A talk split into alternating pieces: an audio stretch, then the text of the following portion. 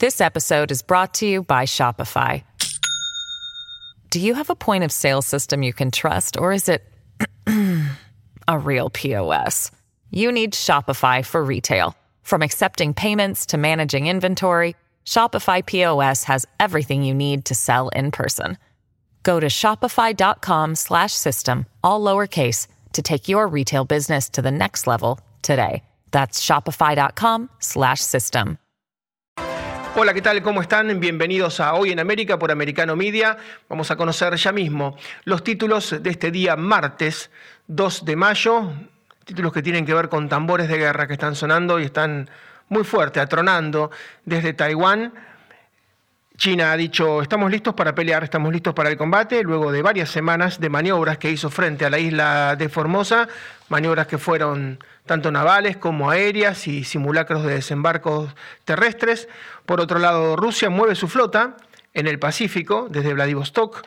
Es una flota que está preparada para destruir submarinos y también aviones con fuego antiaéreo. La OTAN, que es la Organización del Tratado del Atlántico Norte, está en el Pacífico y nadie entiende, bueno, por qué la OTAN se está moviendo hacia el Pacífico. Y China, en conjunto con Rusia y con Sudáfrica, son tres países del BRICS. Rusia, China y Sudáfrica están operando en maniobras en el Atlántico. Tremendo lo que está ocurriendo, por eso eh, vamos a ver qué pasa del otro lado, de Estados Unidos. Bueno, en Washington, el presidente Joe Biden recibió a su par de Filipinas, a Ferdinand Marcos, es el hijo de su homónimo, ¿no? Ferdinando Marcos, que fuera un dictador. Bueno, él tenía una postura muy pro-China, pero ha girado desde el año pasado y se ha vuelto su postura pro-norteamericana. Filipinas está muy cerca, hay algunas de las islas de Filipinas que están muy cerca de Taiwán, y le ha prácticamente cedido, le ha prestado cuatro bases para que Estados Unidos pueda operarlas y mover desde ahí, por ejemplo, los F-35. Es una política completamente distinta a la que tenía el presidente Donald Trump, que se reunía con Kim Jong-un, se reunía con Vladimir Putin, se reunía con Xi Jinping y las cosas, bueno, en los cuatro años de Donald Trump no hubo guerras. Bueno, Biden ha tenido una postura de fogonear el conflicto y en mayo, no solamente ha recibido la semana pasada al presidente de Corea y ha recibido ayer a Ferdinando Marcos, el presidente de Filipinas, en mayo se va a Australia y a Japón a armar este collar de diamantes que tiene para ir asfixiando de a poco a Pekín. Vamos a hablar de lo ocurrido ayer en la Habana y en todo Cuba, porque es inédito, no se pudo hacer en el malecón el tradicional desfile del primero de mayo, es una de las fechas más importantes para la revolución, el Día del Trabajador. Solamente se había suspendido 2020, 2021 por cuestiones del COVID, que eran entendibles, pero ayer se suspendió por falta de combustible. En la isla no hay combustible.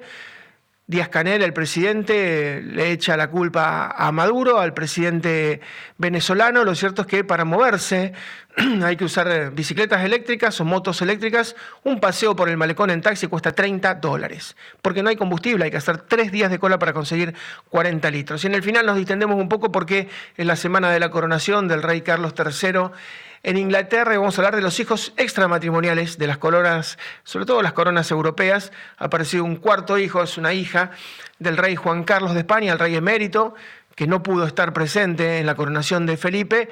Bueno, vamos a hacer un raconto porque involucra también a Alberto de Mónaco y a figuras muy, muy conocidas del jet set e, insisto, de las principales casas reales del viejo continente. Vamos directamente hablar con Fernando Morales, que es el titular de la Liga Naval Argentina, para desmenuzar un poco lo que está ocurriendo en el Pacífico. Hola Fernando, ¿cómo estás? Hola, Marcelo, un gusto estar con ustedes una vez más. Eh, un placer. Bueno, y decimos tambores de guerra porque se están moviendo, moviendo, bueno, cuando uno mira el mapa, ¿no? De dónde están los portaaviones, de dónde están las fragatas, los acorazados, y se van de a poco concentrando en ese mar meridional de China. Algunos dicen, bueno, están subiendo la temperatura, es un sketch, otros dicen, son los prolegómenos, son los preparativos para lo que puede ser un desembarco en Taiwán. Bueno, mira, ayer casualmente honrando este compromiso que tenía contigo de estar hoy aquí, eh, estuve charlando con un amigo que tengo de la embajada de Estados Unidos aquí en, Argentina, y realmente la preocupación es grande. Eh, es como un juego extraño en el que eh, todos son conscientes de algo, que si esto llegara a un conflicto bélico, no hay ganadores, porque las consecuencias serían tremendas para todas las partes que se involucren. pero nadie parece este, tomar la iniciativa para desescalar. Cada uno va haciendo cosas este, para escalar el conflicto y según me decía este diplomático amigo, eh, solo queda el, deseo de que no pase nada, pero los hechos eh, van en sentido contrario. así, es, algunos dicen China lo que quiere es desangrar a Estados Unidos el, mes próximo Estados Unidos podría entrar en default, ya tiene 31.4 millones de, billones de deuda, eh, no puede endeudarse más y está en una situación presupuestaria límite, es más, puede llegar a cerrar el gobierno norteamericano y entrar en cesación de pagos, entonces lo que China quiere es hacerle gastar más dinero, ya está involucrado en Ucrania, Estados Unidos, y hacerle gastar más dinero en una visión a largo plazo estaría debilitando, desangrando a su enemigo, como que todo esto es una suerte de sketch. Eh, bueno, pero vos fíjate que em, coincidimos totalmente en eso. Pero vos fíjate, en, las operaciones militares hay un concepto eh, básico, em, estratégico, que se llama este, la línea de comunicaciones. La línea de comunicaciones es eh, todo lo que media entre los cuarteles, los asentamientos militares y el frente de, batalla, ¿no? China tiene a Taiwán en la, en la puerta, es decir, ahí nomás. Estados Unidos lo tiene a miles de kilómetros. Todo el desplazamiento logístico involucra posicionarse, aunque sea Estados Unidos y tengan 60 portaaviones, no importa, el costo eh, sigue siendo elevado para un país, como vos decís, que no, no está en una etapa en donde pueda estar tirando manteca al techo. Entonces, todo el despliegue, todas las, las operaciones, todos los ejercicios que se hacen, que se utilizan este, eh, normalmente municiones reales de un altísimo costo. Este, cada ejercicio sale miles de millones de dólares. Em, es, como vos decís, una, una verdadera operación eh, de desgaste. Desgaste que en una situación de bonanza queda restringido al alto mando militar y a las autoridades políticas de un país. Pero en épocas donde empieza a haber este, problemas, como vos mismo acabas de decir, que tal vez hasta tengan que cerrar el gobierno, que lo que significa es paralizar los pagos, ¿no? En la práctica no es que se van todos a su casa. Eh, hace, empieza el otro factor, que es la, famosa opinión pública en un año, bueno, preelectoral y este y hasta dónde tiene espaldas Estados Unidos, bueno, Biden lo sabrá, este, nosotros lo, ignoramos. Pero lo cierto es que además hay otros actores que han empezado a levantar la voz y como vos bien sabés, eh, no todo el mundo. Ayer, este, este casualmente volviendo a este diplomático, me hacía una analogía con las sensibles y tremendas diferencias que hay entre la situación de Taiwán y la de nuestras Islas Malvinas. Como ya te digo, no es que sean situaciones análogas, pero buena parte del mundo, la mayoría, porque son solo 13 países los que reconocen la autonomía de, de Taiwán como un país independiente, eh, dicen, nos estamos comprando un problema que es finalmente es entre chinos, porque mm, recordando de vuelta el, origen de, la independencia o de la rebeldía, según quien lo analice, de Taiwán, este, se refugió allí toda la gente que escapó de China cuando este, triunfó la, revolución. Entonces, creo que por estos días Berlín hizo una, una fuerte declaración diciendo, bueno, bien, nosotros no reconocemos a Taiwán como un país independiente. Entonces empiezan a crujir también las posturas de los aliados. Japón está muy, en Japón hay mucha preocupación. Entonces, em, llegado el momento en que finalmente Dios no quiera y no es deseable, este, suene el primer disparo este, sobre el territorio de la isla de Taiwán, eh, yo no sé si en el mundo se va a producir una una unidad, eh, se va a armar dos bloques, este, China y los anti-China, o si muchos van a decir, mire, yo cuando menos de este conflicto me declaro neutral.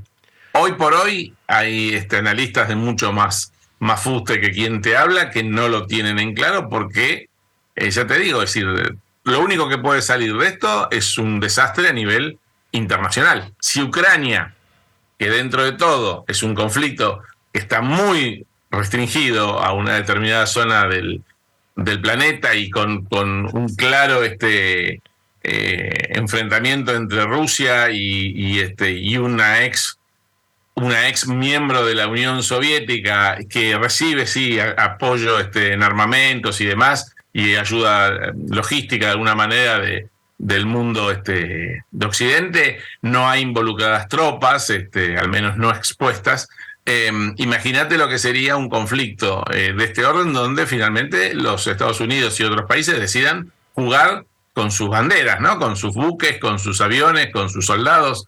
realmente estaríamos ahí sí, definitivamente, en una tercera guerra mundial.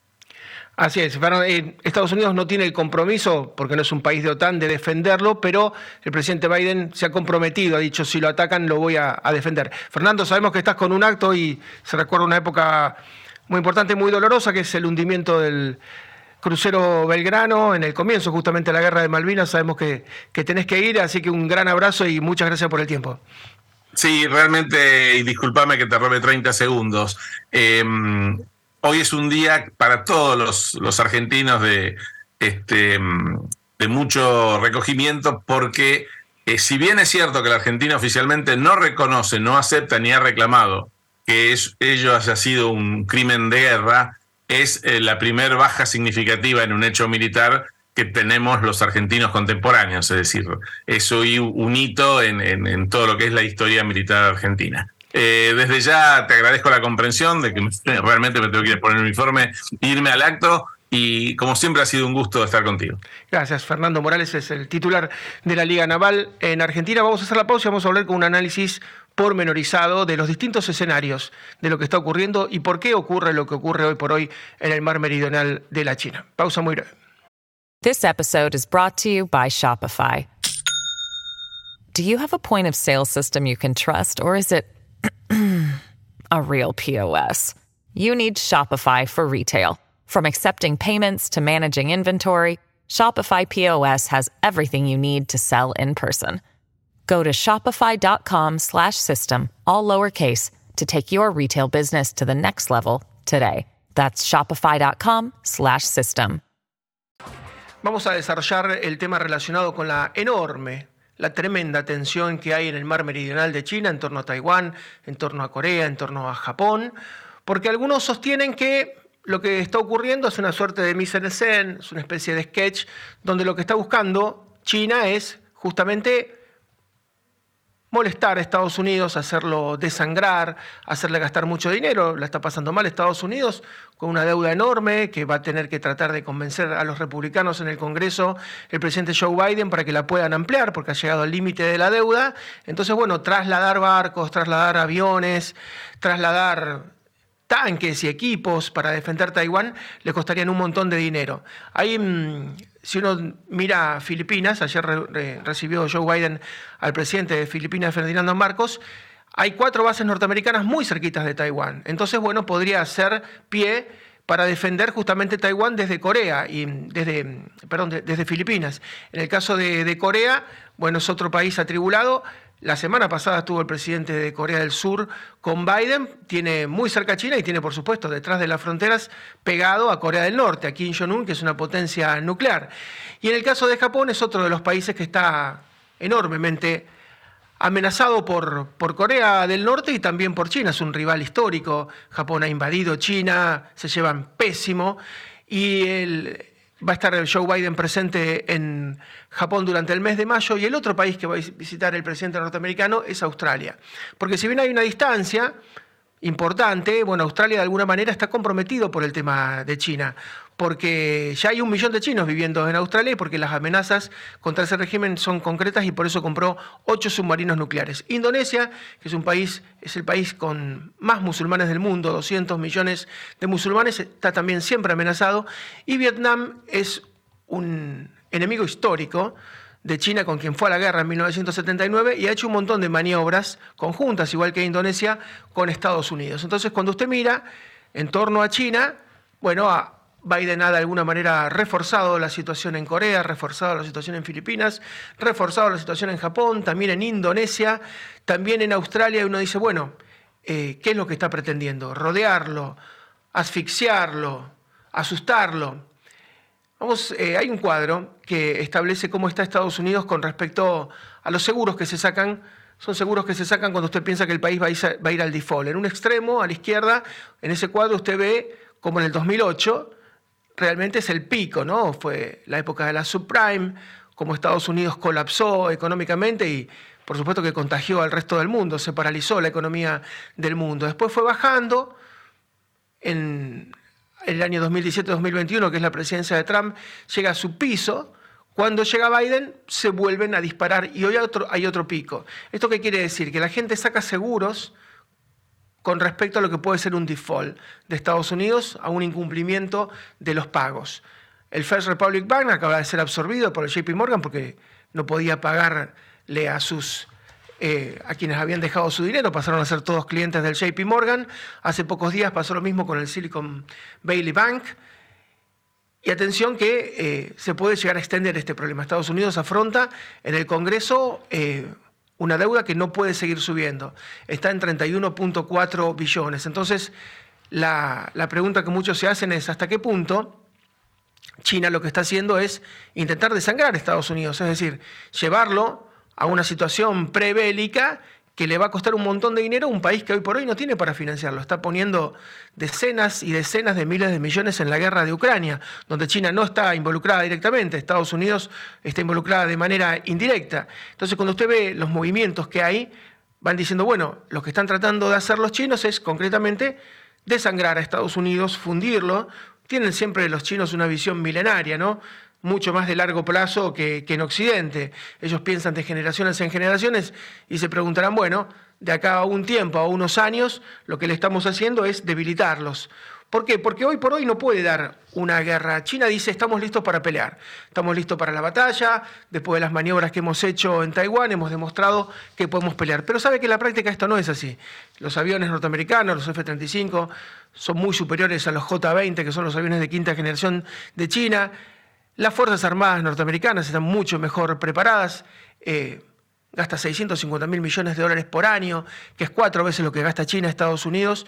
Pero tal vez dentro de unos años China pueda equiparar esto, porque Estados Unidos tiene un gasto que está estable en Fuerzas Armadas, pero China lo va subiendo año tras año. Y tal vez dentro de un lustro, dos lustras, en 10, 15, 20 años, estén en paridad de condiciones. Entonces, tal vez el pensamiento de Xi Jinping sea estratégico, sea vamos a asustarlos, vamos a obligarlos a venir, vamos a fundirlos económicamente, porque China históricamente no ha sido una potencia que ataque, no es Japón, es una potencia que tardó dos mil años, desde el siglo V a.C., hasta el fin de la Edad Media en hacer un muro, dos mil años en hacer un muro gigantesco de miles de kilómetros para defenderse de los tártaros y de los mongoles. Siempre ha sido una política reactiva, no proactiva en materia bélica la de China. Y además a China le conviene que haya un comercio importante porque es la fuente de sus ingresos. Por eso muchos se preguntan, bueno, ¿qué tanto hay de un fulbito para la tribuna, de un sketch, de una mise en escena, de algo por la galería?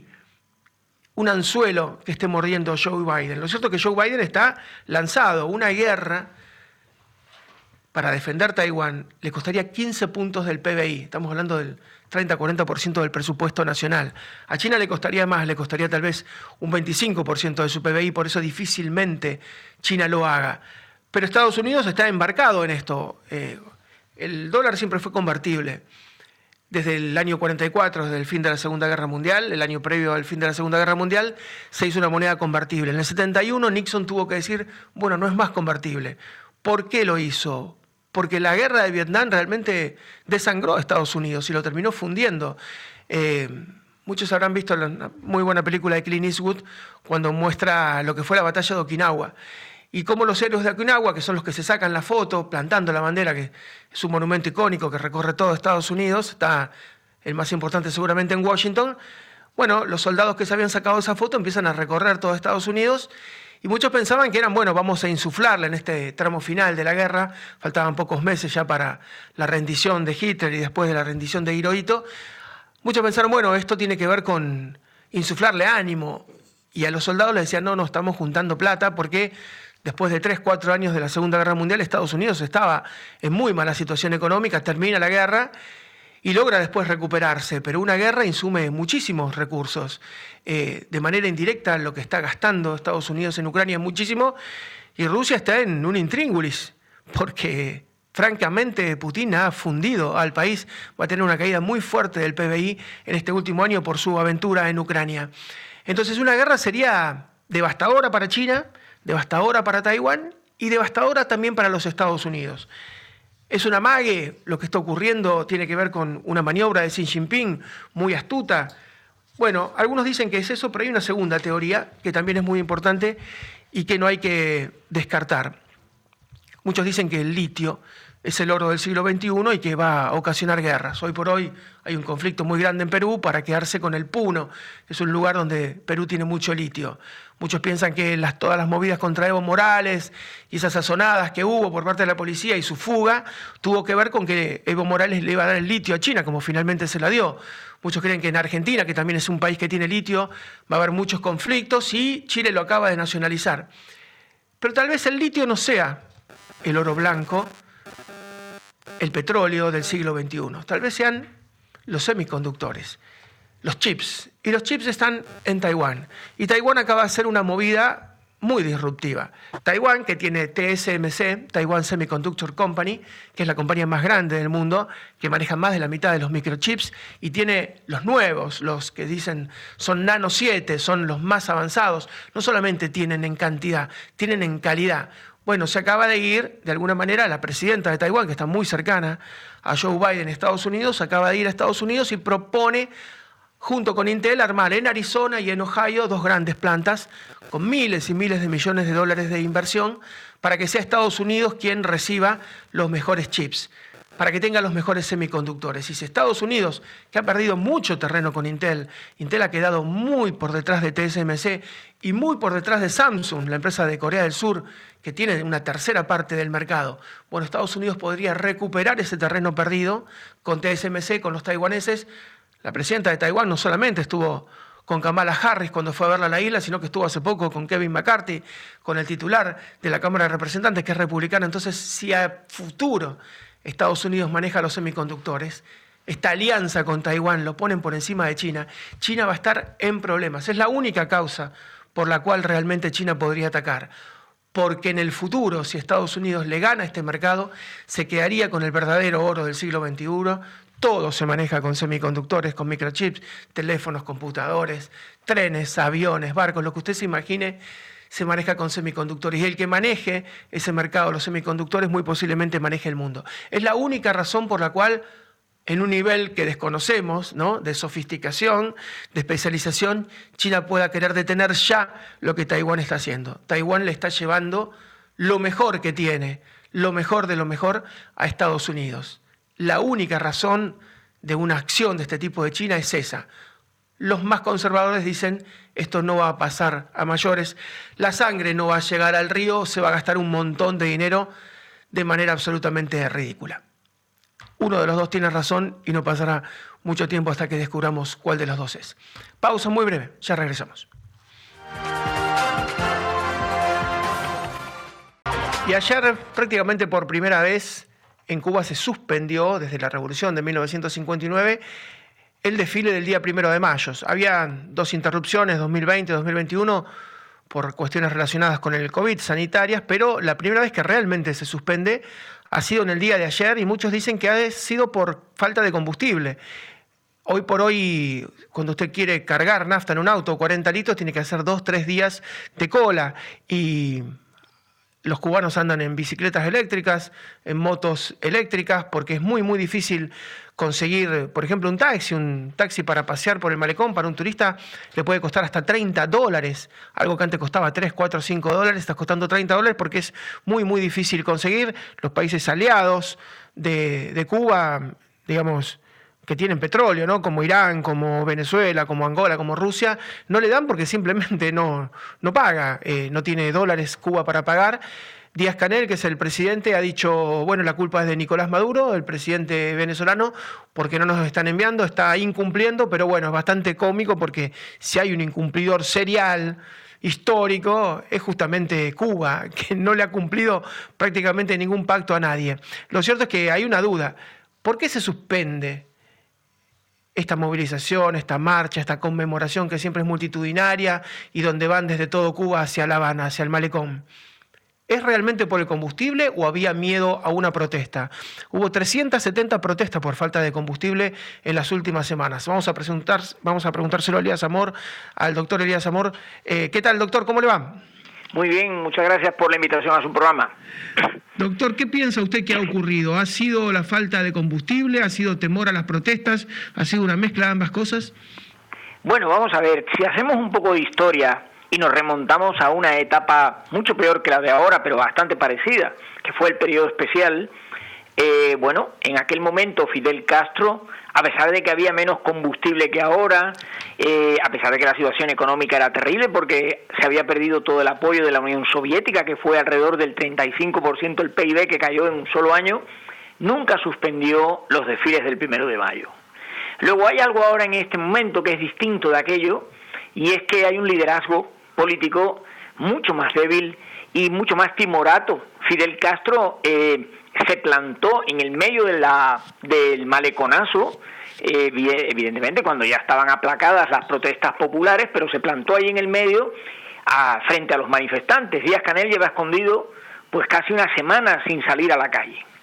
Esto significa que no es eh, la misma situación la que hay ahora en este momento que cuando se produjo el periodo especial, porque quienes mandan en el país le tienen temor a un estallido social a la rumana, eh, no, no es verdad lo del argumento de la gasolina. Eh, si el régimen hubiera querido organizar las manifestaciones y protestas del primero de mayo, hubiera sacado la gasolina de sus reservas, que las tienen y que las utilizan precisamente para los aparatos de represión, que esos no dejan de circular por las calles, ¿no? Y además de eso, eh, lo que nos encontramos es eh, que hay una, una separación cada vez mayor entre el pueblo cubano y los dirigentes. Y creo que Díaz Canel ha suspendido los desfiles del primero de mayo porque tiene la información que verdaderamente salió de las últimas elecciones, que como sabemos fueron unas elecciones que el Partido Comunista se las atribuyó como un éxito, ¿verdad? Pero la realidad bien cierta es que puede saber exactamente qué fue lo que ocurrió. Esta, esta suspensión de la manifestación del primero de mayo puede que tenga mucho que ver con la interpretación que hace Díaz Canel y su cúpula dirigente de lo que pasó en esas elecciones. Es decir, estamos moviéndonos en el terreno de las conjeturas, pero es evidente que la situación en Cuba no está en el mejor momento. Doctor, muchos dicen que hay un riesgo de que la inflación se transforme en hiperinflación, que ya está faltando la harina y que no se puede hacer el pan, algo tan básico y tan importante para los cubanos, y que puede haber una hambruna. Entonces, tal vez es verdad, tenga una información Díaz Canel en cuanto a las reservas y esté realmente asustado y además tenga, esté ocultando, muchas veces no sabemos, pero aparece un 11 de julio y se sorprenden todos. Entonces tal vez, como usted dice, se estén curando en salud, ¿no? Y no quiera la gente en la calle por las dudas. Sí, bueno, ya la inflación en Cuba es una hiperinflación. El dato de los precios en el mes de marzo, eh, los precios de los alimentos inflación interanual en un 75% ya estamos moviéndonos en unos niveles alarmantes en tasa interanual, porque eso representa prácticamente que los precios se duplican eh, con respecto al año pasado.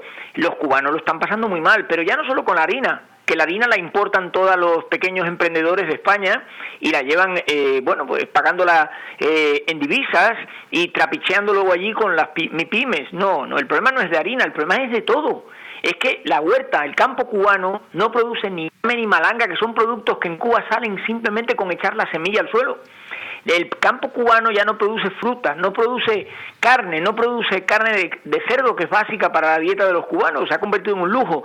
Incluso el pollo lo han racionado y solamente se lo dan a los mayores en este caso, perdón, a los menores de 14 años, los de la canasta normada. O sea, es una situación que va camino de un auténtico desastre. Y ya no será un 11 de julio, igual es un 20 de mayo, que es el Día de la República, ¿no?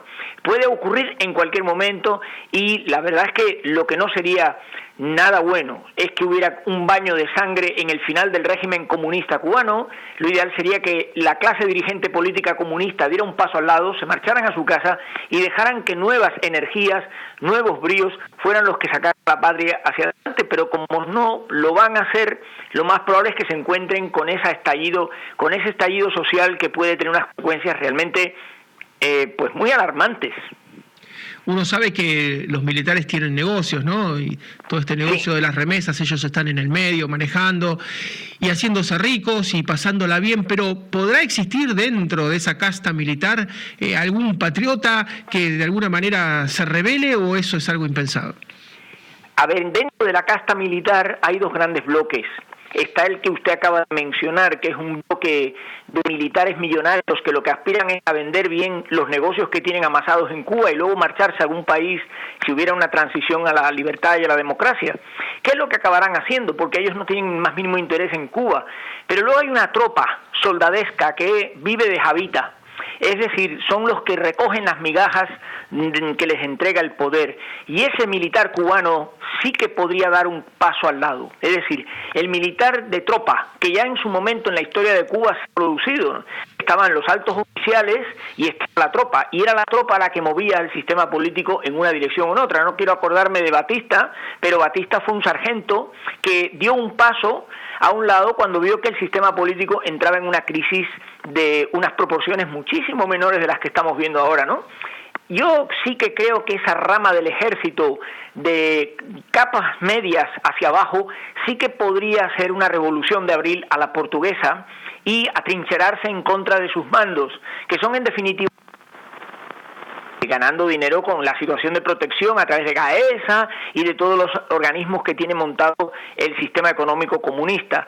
Pero bueno, vamos a ver qué es lo que ocurre. Yo, eh, mm, el ejército siempre es obediente, respeta las jerarquías y en Cuba todo eso evidentemente está investigado, penetrado, conocido. Hay una represión muy fuerte, incluso entre ellos mismos, y hace muy difícil, como en otros países, que se produzcan movimientos de disensión o organizaciones de, de de protesta dentro de las instituciones. Así es, porque quien ha tenido la suerte de recorrer las ciudades ¿no? de Santa Clara, de La Habana, de bueno, donde estuvo el esplendor de, esa Cuba de los años 40, de los años 50, ve lo que fue Cuba, ve esas edificaciones, ve ese Congreso, eh, ve ese centro, ese casco histórico, y hubo un momento de esplendor, o sea, que Cuba no siempre fue así, digamos, Cuba no es Haití, que Haití lamentablemente nunca fue una potencia, nunca fue un país desarrollado, Cuba sí lo fue desde todo punto de vista, entonces esos testimonios están presentes en la vida diaria y digo, esa contradicción en algún momento tiene que asomar, ¿no? Porque es como que cayó una bomba y quedó todo detenido en el año 59, como que se fue de alguna manera quedando en el tiempo como adormecido Cuba, pero antes de este sueño hubo un esplendor que la gente, por supuesto, lo puede apreciar. Sí, bueno, el sistema comunista en Cuba, que ya tiene seis décadas de implantación, lo que ha hecho ha sido provocar un daño antropológico que es prácticamente único a nivel mundial. Cuba ha sido el país más comunista del mundo y buena prueba de ello cuando cayó el bloque de los países del este de Europa, incluida la URSS, Cuba se mantuvo como la última dictadura de la Guerra Fría y ellos hacen alarde de ese comunismo a nivel internacional, organizan movimientos de protesta en los países, se permiten el lujo de desestabilizar gobiernos de otros países, eh, y esto lo sabemos, es decir, sabemos que la inteligencia militar que tiene Cuba fuera de Cuba es espectacular y ha movido gobiernos, presidentes y, y sistemas políticos en muchos países alimentando organizaciones terroristas y de izquierda, ¿verdad? En ese sentido, bueno, esa es la herencia que nos deja Fidel Castro, su hermano Raúl y toda esta cáfila de mampolones que han dirigido el régimen comunista en los últimos años.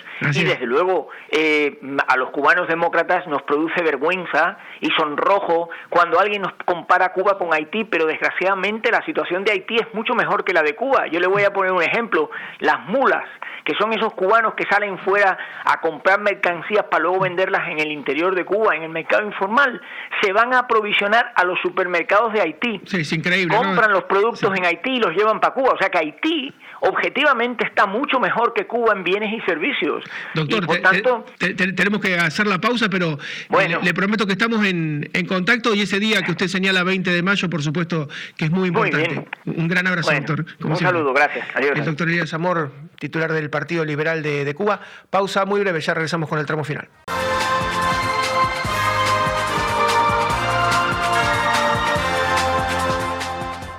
Estamos a pocas horas, el próximo sábado va a ser la coronación del rey Carlos III de Inglaterra, el príncipe eterno, que ya tiene un 62% de aceptación en la previa a su coronación, ha tomado algunas medidas que han caído muy bien en la gente. Por ejemplo, va a haber 2.000 personas en total en la Bahía de Westminster.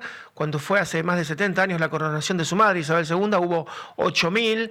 Bueno, van a, van a asistir pocas casas reales, eh, por lo menos las delegaciones no van a ser tan nutridas, no va a haber tantos políticos, el presidente Joe Biden no va a estar presente, posiblemente su esposa Jill sí, pero lo cierto es que ha tomado muchas medidas de austeridad, inclusive ecológicas, con respecto al papel reciclado que usó para las invitaciones, que parecen poca cosa, pero que son verdaderos gestos.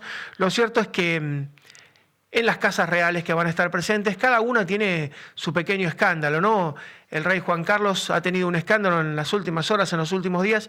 Él lo niega, pero ha aparecido una nueva hija extramatrimonial. Sería la cuarta, ¿no? Las dos infantas, el príncipe ahora rey Felipe, y esta sería la cuarta. Pero ha pasado con Alberto de Mónaco, ha pasado en Bélgica, ha pasado con muchas casas reales. Es muy importante porque tiene que ver con la sucesión en algunos casos. Hoy es fácil saber si biológicamente uno es el hijo o no de, de un rey, de un príncipe, pero al mismo tiempo hay una enorme tentación porque cualquiera de estas vidas está a cinco minutos de ser una biopic para Netflix, para HBO, para Paramount, para Star Plus o para Amazon. Eh, bueno, es fascinante y hay mucho, mucho dinero en el medio. Pero María Rita Figueira tiene un raconto de cada uno de los escándalos de los hijos extramatrimoniales que han tenido las casas reales europeas. María Rita, ¿cómo te va? ¿Qué tal, Marcelo? Vos sabés que hay un término que es horrible, antipático, que se utiliza muchas veces como un insulto, que es bastardos. pero pero se, utiliza, se utiliza en, en, bibliografía, en noticias periodísticas, bastardos reales. Se habla de hijos ilegítimos y de hijos naturales según si el monarca en cuestión estaba casado o no. Realmente hay muchísima información, muchísimas anécdotas, muchísimas cuestiones que, como vos muy bien decís, no es un mero chisme, tiene que ver con la línea sucesoria, que por siempre quedan afuera, y también por los intereses económicos y las demandas que presentan. Días atrás salió un libro muy interesante que se llama King Corp, de dos periodistas de investigación, de José María Olmo y de David Fernández, ambos españoles, hacen todo una exhaustiva investigación sobre los manejos del rey emérito Juan Carlos, eh, y son delitos por lo general financieros. Pero también surge el tema de Alejandra, una hija, como vos muy bien dijiste, extramatrimonial, que nació más o menos a fines de los 70 o comienzo de los 80 y es fruto de un vínculo con una aristócrata. Uno de los personajes más notorios es Leandro de Borbón, y acá nos seguimos en España, pero nos metemos en la historia. Leandro de Borbón, hijo de Carmen Ruiz Moragas, una actriz del momento, una actriz excelente que tuvo un romance muy fuerte y muy conocido con Alfonso XIII. Nació Leandro, que finalmente fue reconocido como hijo de Alfonso XIII, pero no como infante. Su hija, Alfonso XIII, eh, Leandro de Borbón, que se llama así porque reconocieron que era hijo de Alfonso XIII, un personaje muy querido y murió en el 2016, tenía como cerca de 88 años. Su hija, eh, Paloma de Borbón, reclama, reclama y reclama y es muy crítica con respecto a la familia real, porque dice que son muy abiertos, que son muy agradables, que Felipe lo defiende, pero nunca, nunca los recibieron. Ella quiere más, ella quiere eh, quiere una cuestión económica y quiere que reconozcan a su padre ya fallecido como que fue infante porque también ella se ve beneficiada.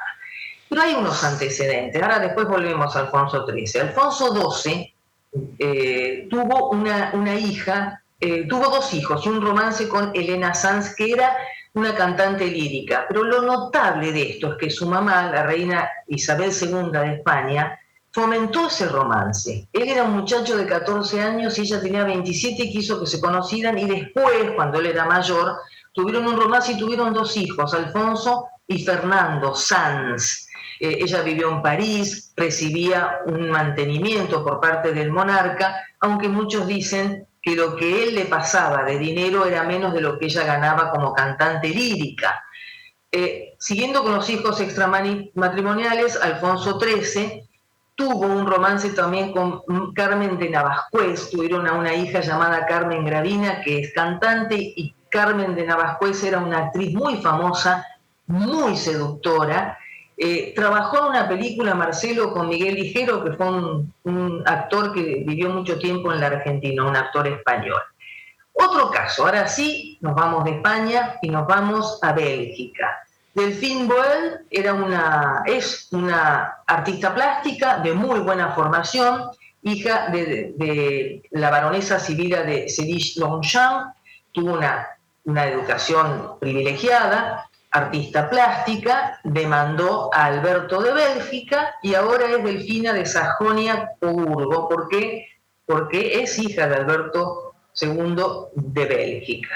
Y le cambió la vida, aunque la mirada que tenemos respecto a estos hijos extramatrimoniales es una mirada realmente triste en muchos casos, porque tienen toda la notoriedad, pero no dejan de ser hijos extramatrimoniales. Lo mismo ocurrió con una casa real muy querida como es la de Bélgica, nosotros conocemos más sobre Guillermo y Máxima, pero un abuelo de Guillermo, Bernardo de Holanda, tuvo, una, tuvo dos hijas extramatrimoniales que terminó reconociéndolas, pero ¿por qué? Porque se tuvo que hacer un examen de ADN.